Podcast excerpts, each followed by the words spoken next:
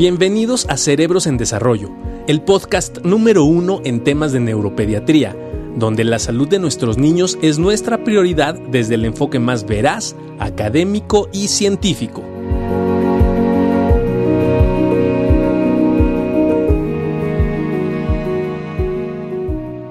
¿Cómo vas, Juan Carlos? Perfecto, Doc, y muy emocionado por este, estas invitadas que tenemos que son de, de super lujo, ¿no? Ya le ponemos ahí, aparte de mamás, este, activistas en, sus áreas, ¿no? Haciendo cosas eh, por el cuidado de los niños, eh, con una, mm, vamos, con una trayectoria interesante, eh, porque, bueno, ya nos, van a ir platicando, a ver a qué se dedica cada una, qué es lo que está haciendo actualmente, y, va a ser muy, muy interesante el poderlas escuchar en todo este Girl Power que traemos desde el año pasado, ¿no? En este apoyo a estas mujeres emprendedoras y exitosas, pero que sobre todo se siguen preocupando por el, los, los, cerebros en desarrollo, por los cerebros. en desarrollo. Y hoy tenemos, como bien decías tú, y las mujeres, yo la verdad estoy siendo orgulloso, ¿no? De, de cómo nos siguen poniendo un ejemplo, y aquí tenemos dos mujeres que nos ponen el ejemplo y que nos van a ayudar a que nos den ideas, porque en esta familia de cerebros en desarrollo la idea es que nos mantengamos juntos. La única manera de salir de este desánimo, salir adelante de todo lo que viene es estando juntos y tener ideas y que nos den idea de todo lo que podemos hacer. Además, te voy a decir una cosa, compadre, en este momento que estamos viviendo un sueño y una ilusión, el jueves, donde van a jugar Tigres contra el Bayern, todos esperamos, tenemos una mujer que está ahí súper metida en los Tigres, Marisol, ¿cómo estás? Buenas noches.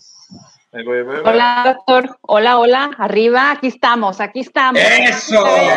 Eso. Y no tenía que decirlo. Discúlpame, doctor. Aquí está el ánimo y aquí están la, las buenas vibras. De todos, de todos. todos de todos, de todos. Tigres. Sí, estamos emocionadísimos. En este momento todos somos tigres. En este momento todos no, este, con Guiñac, ¿no? Que nos haga el milagrito de un golecito en Guiñac al Valle. Sí, mínimo que sea un espectáculo divertido y que nos la pasemos bien y nos sintamos orgullosos, no nada más del Club Tigre, sino de todo México que ahí estamos dando la batalla, ¿no? Sí, pues muchísimas gracias por estar con nosotros, Marisol, en esta familia. Y gracias. este, bien, Juan Carlos, no sé si quiero presentarlo, quiero presentar también a, eh, a Rosy López, Rosy López Acá está Rosy. Hola. Sí, muy buenas noches, de Centro Jerome. Ahorita nos va a platicar, eh, obviamente, tanto Marisol como Rosy, pues, ¿qué onda, no? ¿Qué onda con, con su vida? ¿Qué ha pasado? ¿Qué han hecho? ¿A qué se dedican actualmente? Este, híjole, porque tienen muchísimo que, que platicarnos el día de hoy, y no queremos como que eh, eh, robarles el, el, espacio, Marisol. A ver, platícanos un poquito, Marisol. Sí. ¿Qué onda contigo? Eh, ¿Qué andas ahorita? ¿Qué andas apoyando? ¿Qué, pasa con la vida de Marisol? Ok, bueno, ando, me encanta andar en todo. eh, primeramente, bueno, pues soy, pues ya sabes, soy mamá, soy hija, soy hermana, eh, este, soy emprendedora, eh, trabajo en uno de los eh, trabajos más hermosos que puedan existir, que es la responsabilidad social. yo dirijo pues todo, todo el, el, tema social en Club Tigres desde hace ya unos ocho añitos. Y, bueno, la verdad es que ha sido todo un viaje porque es un sinfín de experiencias que, que pues no tengo claro que es parte de mi misión de vida, ¿no? Y, y, y, qué hacemos? Pues programas sociales, impulsando la educación, impulsando la salud, impulsando el deporte, eh, la calidad de vida de la gente y hemos tocado a, a muchísima gente gracias a, a, lo que es Tigres y lo que esto representa, ¿no? Eso es por una parte, veo, como te digo, esa es una parte de, la, de, la Maris, de Marisol, si lo queremos ver así. Otra parte de mí, pues soy mamá, tengo, tengo una, una bebecita de un año, cinco meses, y que nació este, con la, la peculiaridad del síndrome de Down. Fue una sorpresa para todos y la verdad es que ha sido una delicia eh, encontrarnos en este camino con Ángela, que, que, así se llama nuestra hija, y que ya les iré platicando un poquito. También soy emprendedora, tengo ahí unos, unos añitos ahí está asociada y tenemos un negocio de Pio Box eh, allá en Nogales, Arizona, y, y también le entro a, a, a, la parte emprendedora y ha sido todo un reto también y muy, muy divertido. Y pues bueno, pues soy esposa, eh, cinco años de casada y muy bien, pues aquí barajeándolas todas, ¿cómo ves? De lujo, de lujo. Bienvenida, Marisol. A ver si lo escuchan mis residentes. todo se puede ir organizadito, todo se puede. Eso es. Y Rosy, Rosy López, ¿cómo está Rosy? Platícanos un poquito sobre ti se encuentran estas maravillosas mujeres, porque aquí es donde vamos a hacer el clip y el clic en este momento. Ok. Gracias, Juan Carlos. Pues, eh, doctor Barragán, buenas noches. Pues yo aquí feliz y agradecido de este participar. Soy Eduardo, ¿eh? porque el doctor Barragán es así como... Bien. sí, sí, sí, me ve un poco más grande que Juan Carlos. No es la diferencia que se le debe a, usted, doctor, no por otra cosa. Está bien, Eduardo. Pues gracias por la invitación. Yo muy feliz de estar aquí.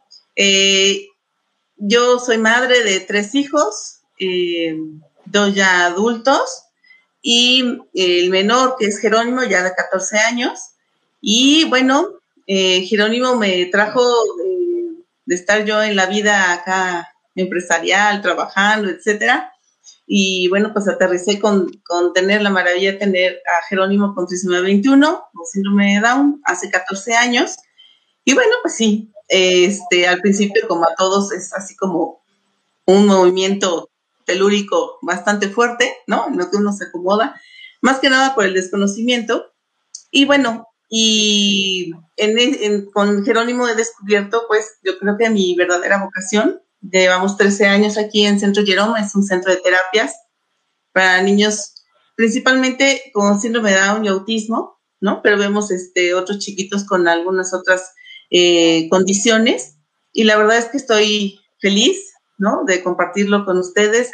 Han sido 13 años de maravillosas experiencias, de conocer gente maravillosa. Yo de verdad aquí me siento como representante de muchas mamás, ¿no? Que, forman parte de, este, de esta familia. Muchas gracias, Rosy, bienvenida.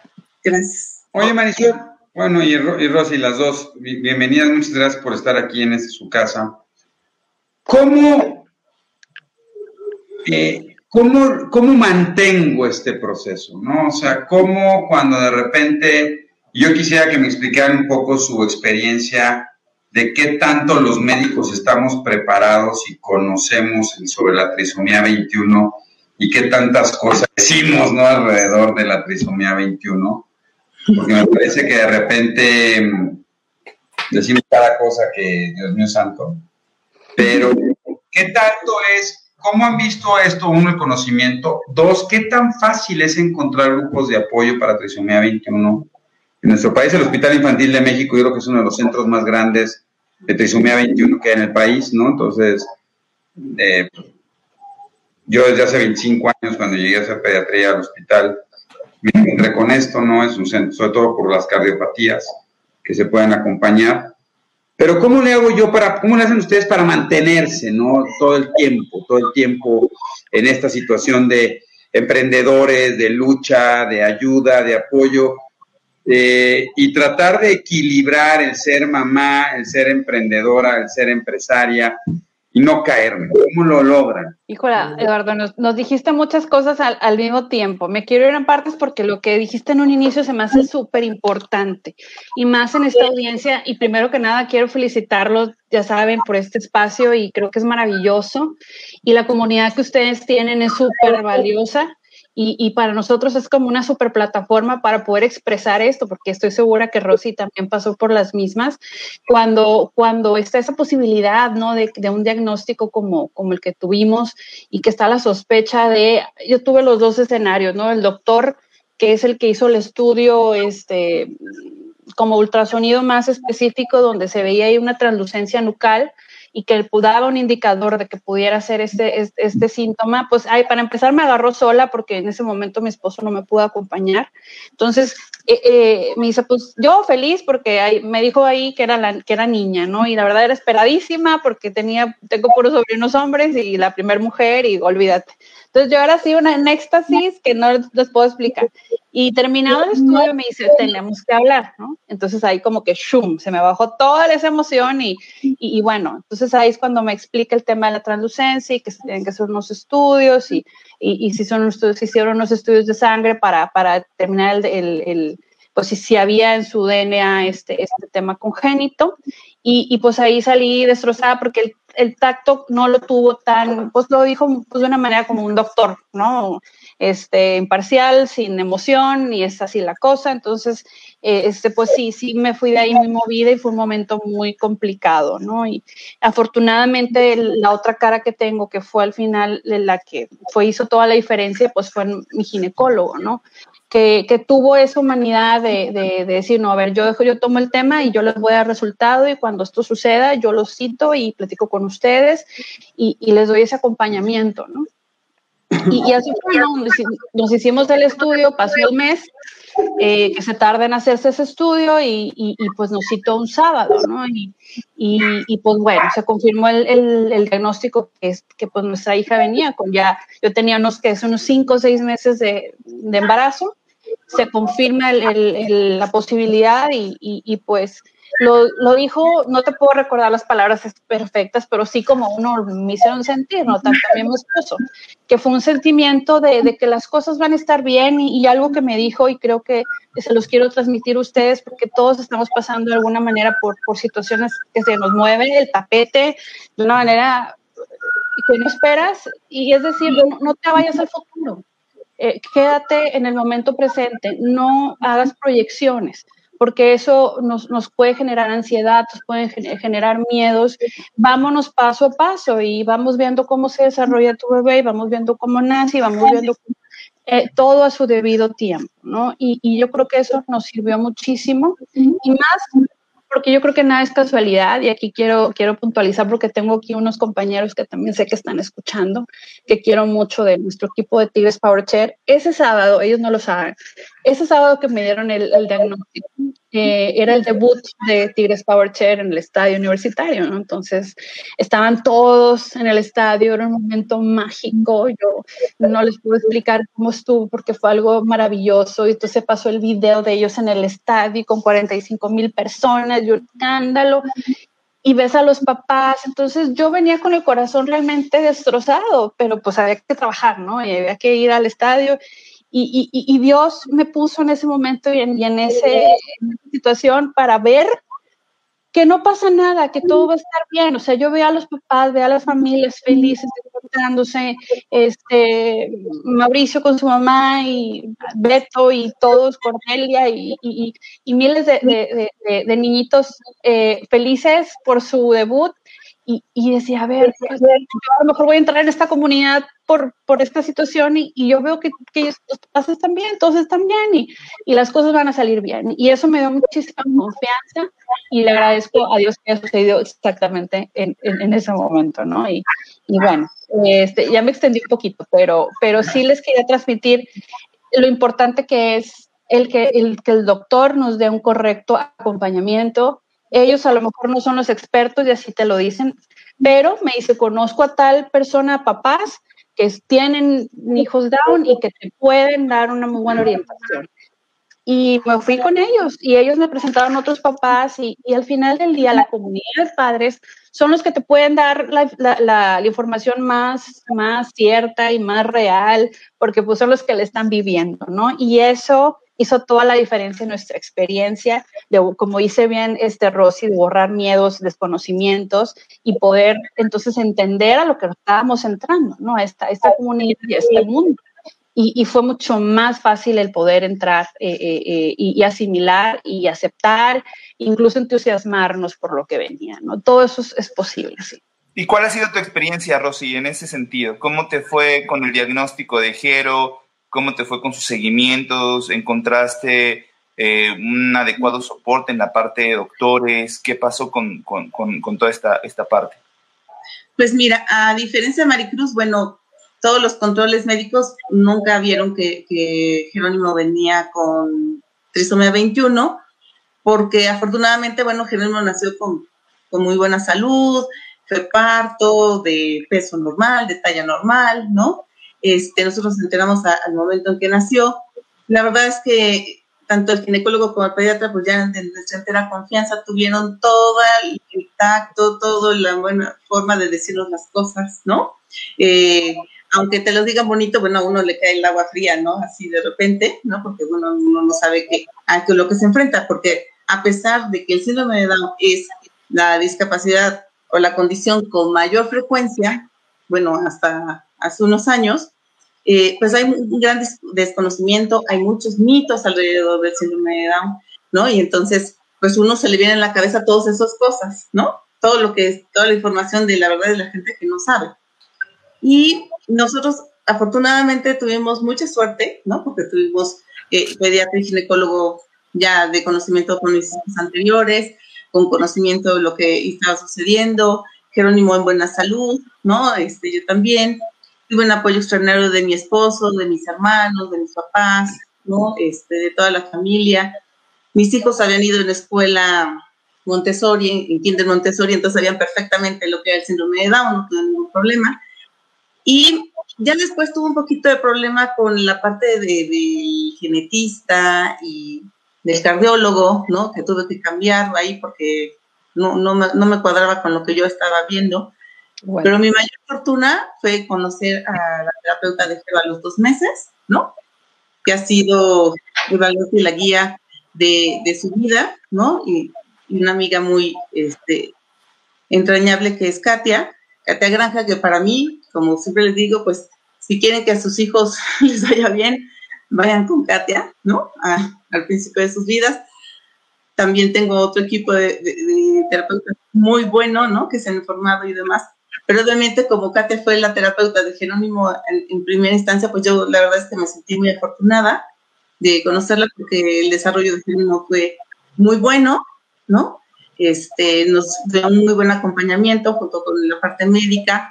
Yo sí soy una de las personas que me encanta leer, buscar, investigar. Hace 14 años no había casi nada, ¿no? Ahorita ya hay muchísima más información. Casi todo lo que antes encontrábamos eran cuestiones negativas, entonces pasaba una noche se vela, ¿no? Pensando qué es lo que iba a pasar, ¿no?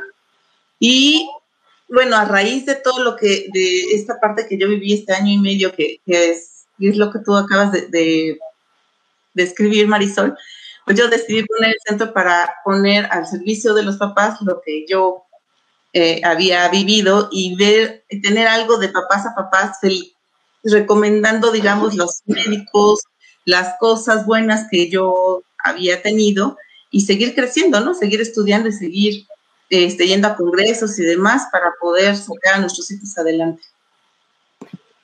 Qué, interesante, ¿no? Y lo hemos platicado muchas veces, porque como bien decía Rosy, de repente en esta parte de la preparación médica que tenemos, incluso en la parte de pediatría, quiero ser muy específico que a veces, aunque decías bien, es una condición genética muy frecuente y además fenotípicamente probablemente muy clásica, eh, a veces no estás preparado específicamente para darle seguimiento a un paciente con eh, condición de trisomía 21 y entender las comorbilidades que van cambiando conforme el niño va creciendo, ¿no? ¿Cuál ha sido, Marisol, la parte complicada probablemente o la parte un poquito más difícil en el proceso de desarrollo con tu nena? ¿Cómo la ves tú? ¿La ves crecer bien? ¿La ves crecer fuerte? ¿Qué ha pasado en ese sentido? Creo que al igual que Rosy, tuve la suerte de que nació con, salud. Hubo un tema ahí también con cardiólogo que terminé cambiando hasta que quedé con, el adecuado y, y esa es una, pues hay que estar buscándole, ¿no? Con quien de verdad tengas afinidad y, y, que tú veas que tu hijo pues se está desarrollando de la mejor manera, ¿no? Eh, pues lo que, lo que nos sucede a todos, como no existe una ruta, una ruta todavía el camino hacia, hacia encontrar el médico correcto, la persona, la pediatra correcta, la persona está todavía un poco así nebuloso, entonces anda uno haciendo, aquí lo que nos ayuda es hacer comunidad, como ustedes lo hacen aquí en, en Cerebros en Desarrollo. La comunidad es lo que nos hace irnos yendo y, ese cuarto oscuro que, que, ya puedas tú ver con claridad, ah, me voy por aquí y es mucho estar observando a nuestra hija, va muy bien, afortunadamente nació con buen tono muscular.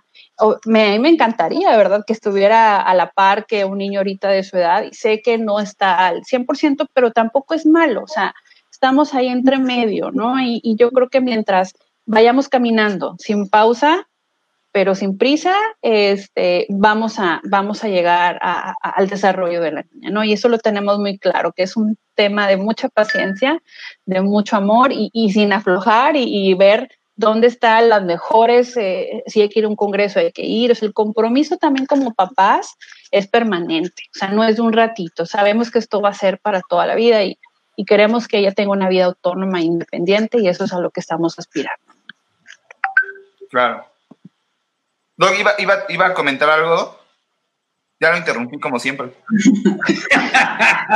no, pues es que estoy, estoy realmente, o sea, wow, ¿no? O sea, es, es, es que fíjate que, piense que a veces desde este punto, ¿no? Pierde sensibilidad. Eh, y como bien decía Juan Carlos, no a veces no sabes bien, eh, no lo ves como algo trascendente a veces, y entonces se te va. Y luego a través de los años te das cuenta lo importante que es ser el acompañamiento, ¿no? Y que, y que te tienes que salir un poco de, de, tu, de este cajón que nos pusieron con una bata blanca, ¿no? y poderte ser más parte de este proceso con las familias, que eso siempre lo hemos dicho, por eso consideramos que somos una familia, ¿no? Tratando de informar y, dar experiencias como las de ustedes, ¿no? Este, para mucha gente y, y, bueno, entonces, pero esto estaba así, oyéndolo así.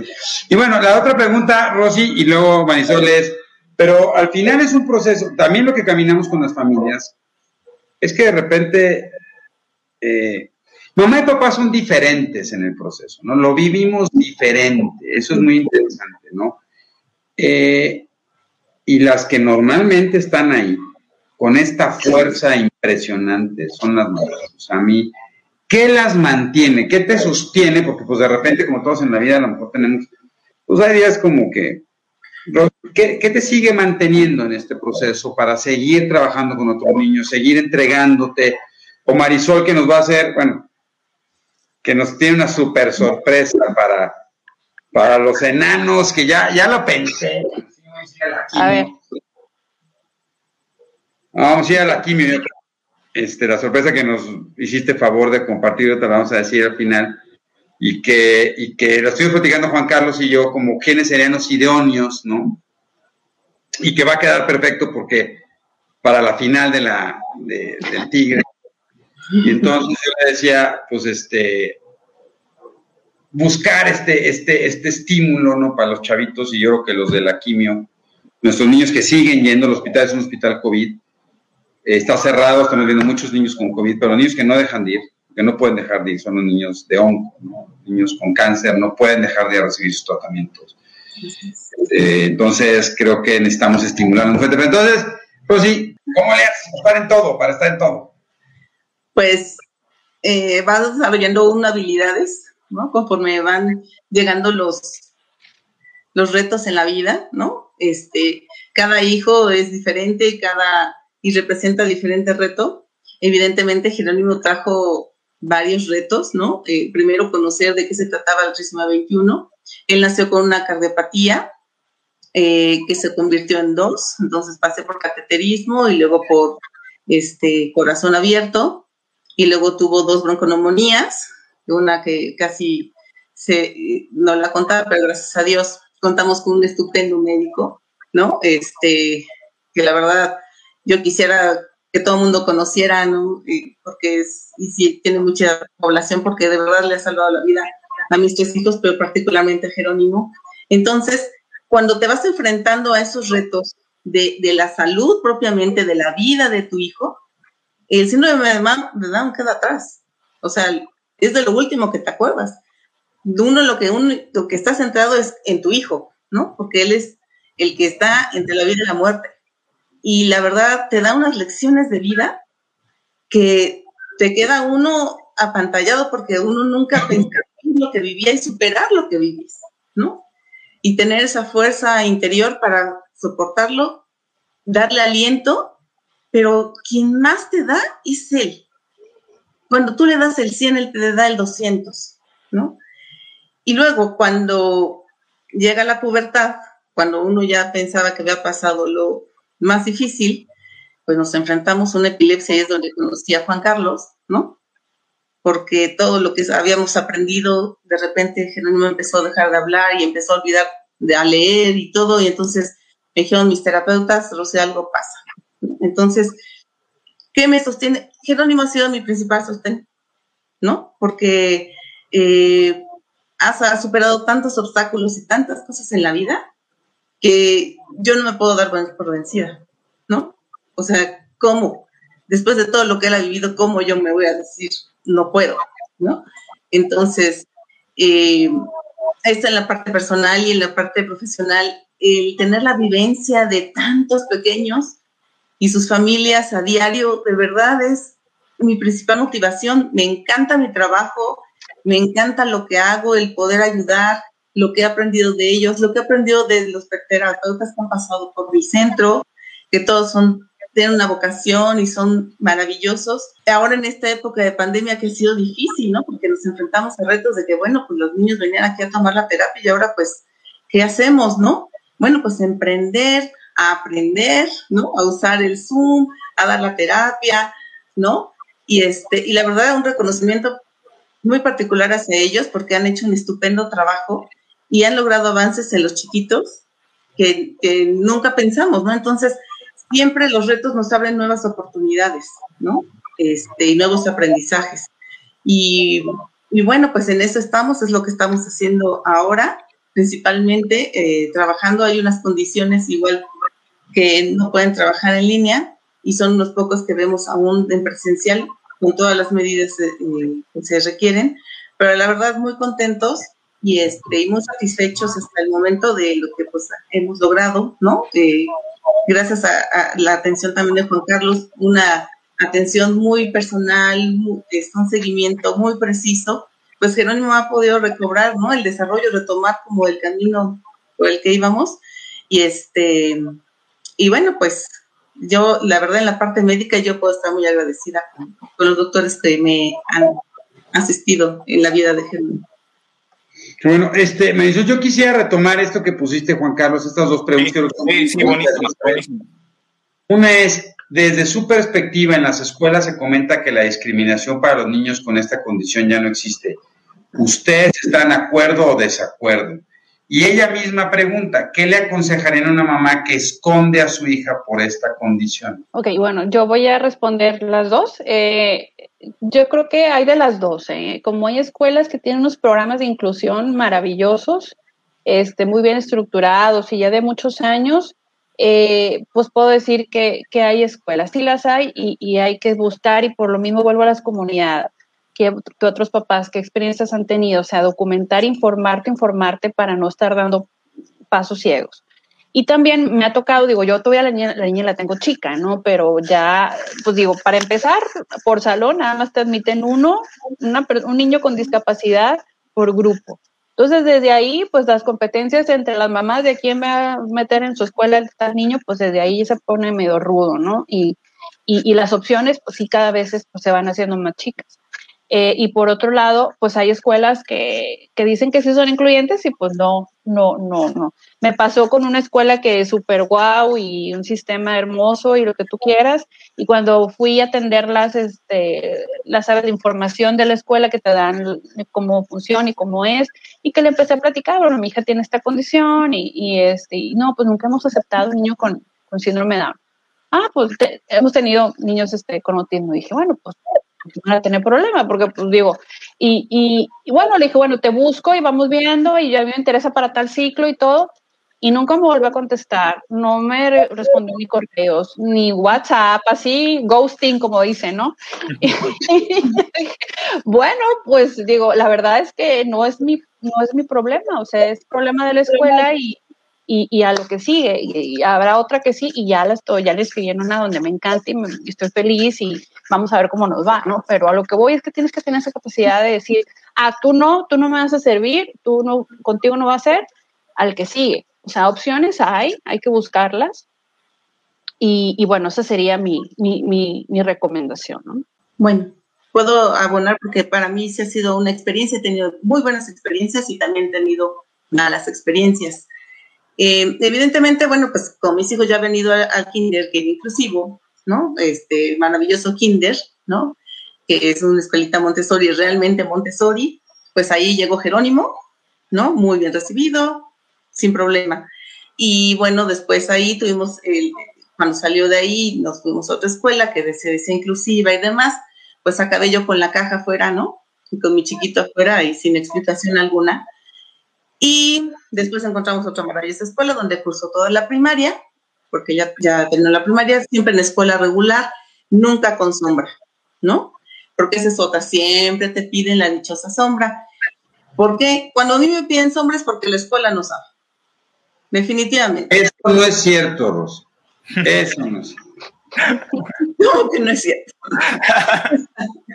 No, si te piden sombra, si ya te piden sombra para todo, ¿no? Que de repente hay más sombras que alumnos en las escuelas. Así es, ¿no? Y entonces uno dice, bueno, pues va a salir la cuenta, ¿no? Entre el hijo mayor, el de medio, el, el hijo, la sombra, y bueno, pues a qué hora comemos, ¿no? Porque pues no nos va a alcanzar. Entonces, gracias a Dios, eh, Jerónimo desde que empezó sus terapias a los dos meses nunca las ha dejado, más que el tiempo que estuvo enfermo. Y eso nos ha apoyado mucho porque es el hilo conductor de su desarrollo y entonces es el que le va dando, ¿no? Las visitas a la escuela, que es lo que hacemos en Centro Jerón, les damos un apoyo hacia la inclusión. Ya tenemos una lista de escuelas que realmente son inclusivas, ¿no? Y vamos abriendo, vamos conociendo. Yo creo que cada vez son más las que se, las que se interesan por tener este, niños con alguna condición en, su escuela, pero yo creo que a nivel país lo más deficitario es el área docente. O sea, no saben, les da miedo. Este, y si las, los profesores, la escuela no promueven la inclusión, no promueven la inclusión de los niños con discapacidad, entonces los alumnos responden igual. ¿no? Porque eh, viene de, venir de la cabeza del director. El director, de la directora tiene que estar convencido, su equipo de trabajo también, y entonces es cuando se la, inclusión sale. Sale muy bien. Yo tengo la gran experiencia de Jerónimo, ¿no? Niño incluido perfectamente. ¿Me costó trabajo? Sí. Recorrí como 15 escuelas, sí. Y en donde me decían se lo acepto, yo dejaba así el apartado, ¿no? Hasta que encontré ¿no? Pero este es, este es un trabajo de mucho, mucho buscar hasta encontrar, ¿no? Quizás lo que me funcionó a mí no le funciona a alguien más, pero siempre vamos abriendo brecha, ¿no? Yo creo que los que ya caminamos antes, pues vamos abriendo el camino a los que vienen después, ¿no? Que si hay mucha discriminación, sí hay mucha discriminación. Y se siente horrible, horrible, ¿no? Que diga el papá, si no sacan a ese niño de, la escuela, yo no traigo a mi hijo, y entonces la directora te dice, bueno, pues agarra a su niñito y váyase porque aquí no puede estar, ¿no?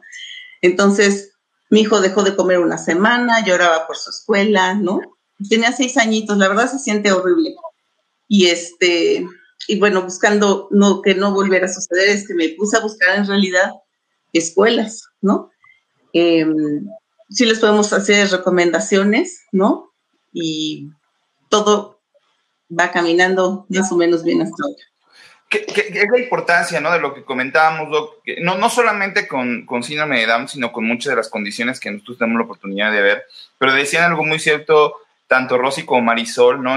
Esa parte de poder crear estos grupos de apoyo, porque ya pasaste, o sea, por ejemplo, aquí eh, Rosy ya tiene a Jero de 14 años, Marisol a su nena chiquita, obviamente ya hay un camino recorrido, ¿no? Y de lo que se trata en estos grupos de apoyo entre papás es pues que se pueda hacer este camino un poquito más sencillo, ¿no? Y qué interesante lo que decían, porque e, esta parte del estigma lo vivimos con muchísimos de nuestros eh, niños que sufren diferentes condiciones. Bueno, no sé si la palabra sufrir sea la adecuada, ¿no? Sino que cursan bajo diferentes condiciones, ¿no? Y que de alguna manera este, este estigma los rodea, ¿no? Hablábamos en la mañana de los pacientes, por ejemplo, con epilepsia, donde son estigmatizados porque pues no puede hacer educación física porque no vaya a tener una crisis, este, no puede comer ciertos alimentos porque no vaya a tener una crisis, eh, no vaya a ver la, televisión y a jugar videojuegos porque no vaya a tener una crisis. Y de repente, bueno, pues eso ya no es una calidad de vida normal, porque de alguna manera sí estás, vamos, alejando al niño de lo que serían las características habituales de un niño sin este tipo de condición de lo que se trata en este experimento, ¿no? Y en el poder tener el apoyo tanto médico, terapéutico y todo lo que se está haciendo es, pues, poderlos acercarlos a una calidad de vida normal, como nosotros lo decimos. la pregunta para Marisol y para Rosy va en ese sentido. ¿Qué nos falta? Y, esa pregunta la hemos hecho muchas veces a, invitados que tenemos. ¿Qué les gustaría ¿no? poder cambiar? Ya nos decía la parte de la escuela, pero ¿qué nos gustaría poder cambiar de forma global en la sociedad para poder realmente romper el estigma de los una condición, sea cual sea? ¿Qué nos falta como sociedad? Les poníamos muchos ejemplos. Nos falta inclusión, nos falta apoyos económicos para los pequeños. ¿Qué es lo que nos falta? Yo diría empatía. O sea, si lo pudiéramos decir en una sola palabra, la empatía es ponerte, es tener esa habilidad de ponerte en el zapato del otro y poder simpatizar y entender eh, lo que está pasando en el otro. Yo creo que si pudiéramos lograr eso, ya vamos, híjola, de super gane porque ya todo lo demás se da por, como dicen, por añadidura, ¿no? El involucramiento, la inclusión, los programas, todo se, todo, todo se basa en, la empatía. Yo creo que lo que se está haciendo ahora es, los medios de comunicación nos han ayudado muchísimo a visibilizar lo que está sucediendo. Por eso ahorita la pregunta de que la niña que estén escondiendo por, por este tema de que, que, es desconocimiento, es ignorancia y es miedo, ¿verdad? Que, que ahorita estamos en el mejor momento de la historia, de la historia del mundo mundial, para poder mostrar a estos niños, ¿por qué? Porque ahorita ya se está hablando el tema, ya se está mínimo pues normalizarlo, ¿no? Y saber que, que, existe y, y, que tienen, tienen derecho, o sea, los niños tienen derecho, derechos básicos por ser seres humanos a desarrollarse, a crecer, a, a, todo esto, y, no se le puede negar a, a nadie por, por, prejuicios, ¿no? Entonces yo los invitaría a, sacar a esas personas y, y, estos niños adultos lo demás y, y, que y pues poderlos impulsar en ese sentido, ¿no? Pero bueno, si fuéramos poco más empáticos, por eso yo tengo una cuenta de mi hija en Instagram, yo soy su community manager, yo no, me, no me, considero súper experta, pero lo que yo quiero es normalizar y visibilizar que, es una niña regular, que, que, también tiene sus cosas y su carácter, y,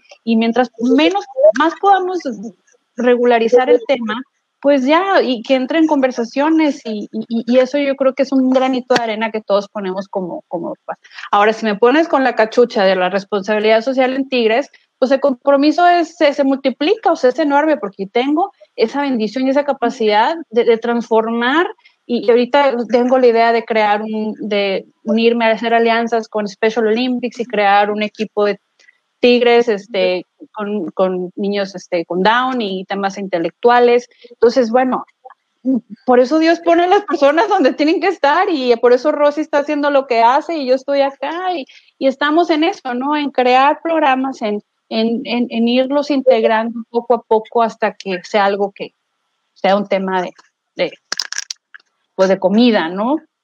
y para, pues para allá vamos con estos pequeños esfuerzos, que la gente cada vez es más empática y más participativa. Fíjate, y perdón, eh, Rosy, este, muchas mamás, ¿no? Con, contestando y compartiendo el fenómeno de discriminación, ¿no? Y algo de lo que hemos estado luchando hace 10 años, 15 años, la Liga Internacional contra la Epilepsia empezó diciendo esto que se llamaba sacando la epilepsia de las sombras, ¿no? Que es, sácalo, no lo encierres, muéstralo porque finalmente esa situación que él tiene no lo hace marciano, ¿no? No es este, no es un robot platicando, es un ser humano, ¿no? Que tiene características diferentes, pero no por eso tiene otras situaciones. Y yo creo que ahí la educación de las familias y la mayoría de los papás lo que están comentando es eso, ¿no? Que es otros papás los que les enseñan a sus hijos y es esta formación. Y la otra cosa muy interesante, y yo sé que a nivel escolar es todo un tema lo de hacer y, y, las escuelas y los profesores, pero yo creo otra vez que buscar empatía y generar estas comunidades eh, alrededor de cada niño, formar un grupo de trabajo. Yo lo que siempre les digo, es lo más importante es formar un equipo de trabajo. Que en tu equipo de trabajo está la mamá, la abuela, la tía, las cuidadoras, la maestra, el médico, y que todos conectándose, así como se, hay la interconexión cerebral de estos cerebros de desarrollo, también que se hagan esas interconexiones y podamos generar planes muy personalizados para cada uno de nuestros niños. Yo creo que eso es lo más vital.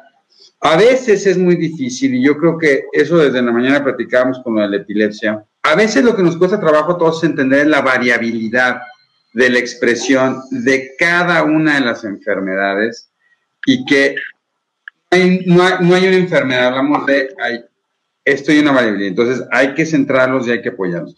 A los maestros, ¿no? Que se sientan apoyados, que se sientan, que, que nos pueden preguntar a los doctores, ¿no?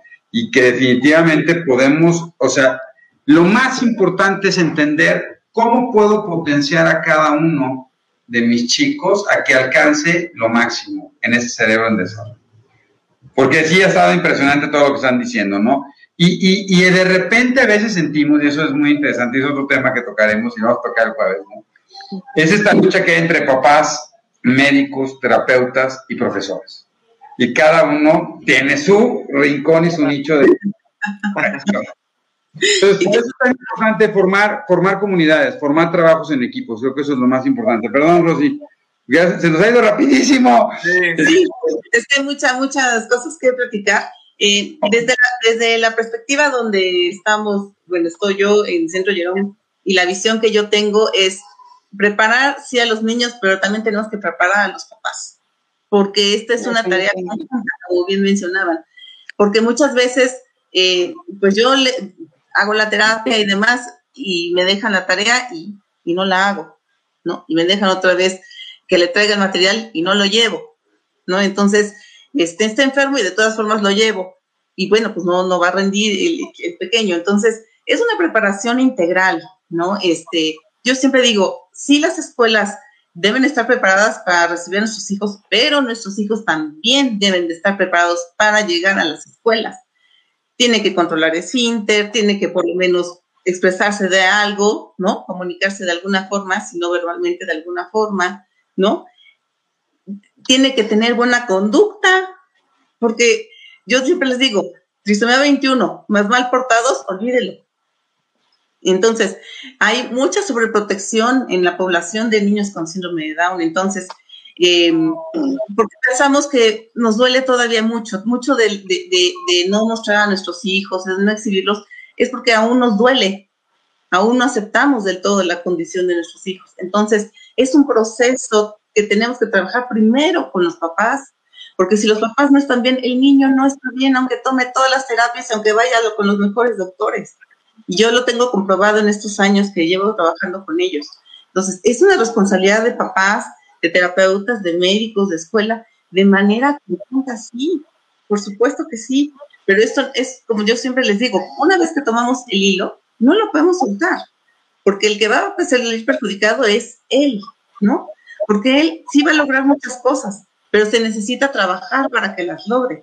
No es de manera así como mágica, ¿no? Ya, ya fue la terapia y ya lo va a hacer. No, es un trabajo, ¿no? Del día con día, día con día, y de estar con los profesores. Y cuando entra a la escuela hay que involucrarse en la escuela, llevarse bien con los otros papás, con los profesores, porque eh, no sé si me doy a entender, pero lo que buscamos es allanarle el camino, pues, ¿no? a, nuestros hijos. Este, no, no le podemos dejar toda la tarea a los demás, porque es nuestra responsabilidad, al final de cuentas. Ellos colaboran con nosotros, pero la responsabilidad del desarrollo y la educación de nuestros hijos es de nosotros. Claro, y lo que, y lo que comentamos también mucho, Marisol, Rosy, no sé, no sé qué piensan, pero creo que gran parte de, de, esta fortaleza, de estas raíces, eh, de, lo que realmente viene siendo la equidad y la igualdad, eh, va a partir de nuestros hijos, de lo que nosotros les enseñamos a nuestros hijos en casa, de esta posibilidad no solamente de aceptación, sino de ayuda. Eso es muy importante, porque de alguna manera como sociedad tenemos una obligación de proteger a, las personas que lo necesitan, que necesitan protección y que necesitan ayuda, no solamente en el sentido de entender su condición, sino de apoyar y de ayudar. Creo que eso es algo que puede partir desde el seno de la casa, enseñar a nuestros hijos no solamente a entender y aceptar, sino a ayudar y proteger. Creo que eso es muy importante, pero creo que como, papás sí tenemos esa responsabilidad y creo que ese es el mensaje claro que, tenemos que dejar eh, con nuestros hijos en el sentido de que las cosas han cambiado, la sociedad tiene que cambiar y tenemos, eh, además de incluir a todos estos niños que además son maravillosos, son increíbles, ¿no? Porque cada uno te deja una enseñanza para siempre, para la vida, así como Rosy lo decía con, con, con y Marisol, con su nena. Para nosotros como médicos, cada niño es totalmente un universo independientes. No hay recetas de cocina para cada uno de los, de los pequeñitos y cada pequeñito tiene sus necesidades. Entonces, es increíble lo que nos permiten hacer eh, en, esta medida de, de, participar, no solamente con ustedes, sino con sus familias, ¿no? Uno, con el tiempo, va aprendiendo que las demás personas no entienden porque no han vivido lo que uno. Ese es uno. Y en segundo, como tú trates a tu hijo, lo van a tratar los demás. Como tú lo veas, lo van a ver los demás. Entonces, no le pidas a los demás, pídete a ti, contigo, ¿no? Con tu hijo, con tu familia, ¿no? Con los que tienes alrededor. Bueno, ese es mi consejo. Totalmente. No, te ni mira, Lau aquí lo dice, ¿no? De repente es, este, estoy muy asustado y tú puedes sentirte muy asustado. yo lo que le digo a sus papás es, y no pasa nada. Claro que puedes estar asustado, claro que puedes tener miedo, claro que de repente puedes sentirte que te caes. Eso es normal.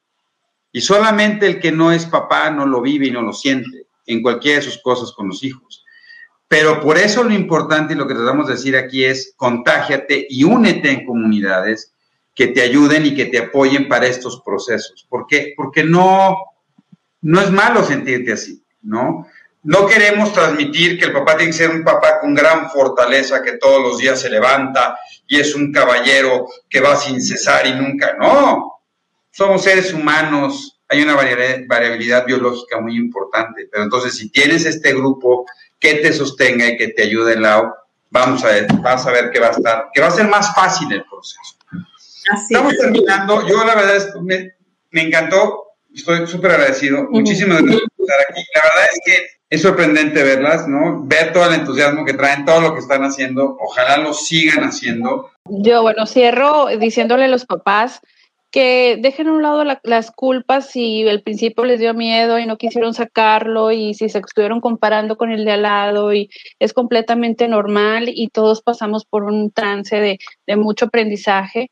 Soltemos las expectativas, soltemos el debería de ser, ¿no? Eh, como no existe el debería, debería de, pues lo mejor que sea para tu hijo, ¿no? Y, y, y transmitirle eso a tu familia y a tus seres más cercanos es, es muy, muy importante. Entonces, eh, por último, les diría, eh, cuiden, ustedes son el centro, son el satélite por el que rige no nada más su hijo especial, sino eh, su, sus hijos, su familia, y, ustedes tienen que estar bien. Una de las cosas que yo hago es primero pensar en mí, así como dicen, pónganse usted el, ya sabes, el, el esto del aire, de, primero tú antes de ponérselo a los demás, en, cuando vas en el avión, pues es lo mismo. Primero es importante que tú estés segura, que tú te sientas bien contigo, que te perdones si tienes algo que perdonarte y darle para adelante y, y las cosas de verdad se van a poner en su lugar. Y si tienes miedo, si te asustas, si tu mente no te deja avanzar, infórmate, acércate con gente, busca la manera, pero no te quedes solo, no te quedes sola. Eso, eso sería mi única este, invitación a todos los papás que, y, y que nos escuche, que les pueda servir, estoy a sus órdenes. Yo cerraría diciendo que nuestros hijos con esta condición son igual que nuestros hijos sin la misma condición. Van a darnos eh, alegrías, nos van a dar preocupaciones, igual que los otros. No les pongan techo de que hasta aquí voy a llegar, pero tampoco le pongan una expectativa que diga, va a ser como fulanito que yo leí que iba a ser así, porque no sabemos hacia dónde van a llegar. Realmente pueden hacer tantas cosas y nos dan tantas sorpresas, pero solamente hay que ponerles el camino. Crean, ámenlos. De verdad, crean en ellos, reconozcan en ellos sus habilidades, sus capacidades, no vean nada más sus limitaciones, ¿no? Porque entonces si vemos sus limitaciones, pues entonces ya estaremos todos así agazapados, ¿no? Todos hemos pasado por problemas y, y quién sabe qué nos traiga el futuro, tampoco lo sabemos. Es inútil preocuparnos, nadie sabe que vamos a pasar una pandemia tantos años, tanto tiempo, ¿no? Ya vamos para un año. Entonces, ¿para qué preocuparnos si no sé lo que va a pasar? Preocúpate por ahorita, ¿no? Por lo que tienes que hacer ahorita y ya mañana, pues será otro día, ¿no? Y el camino que le toque para caminar, pues será el que le puso Dios, ¿no? Así es. Muchas felicidades. Yo me he sorprendido de todo lo que hacen y todo el esfuerzo que hacen y, que exista gente como ustedes es maravilloso, nos, llena de alegría y nos, nos, deja seguir aquí en esto. Tráiganse la copa, un fuerte abrazo, nos estamos viendo, gracias a todos. Gracias.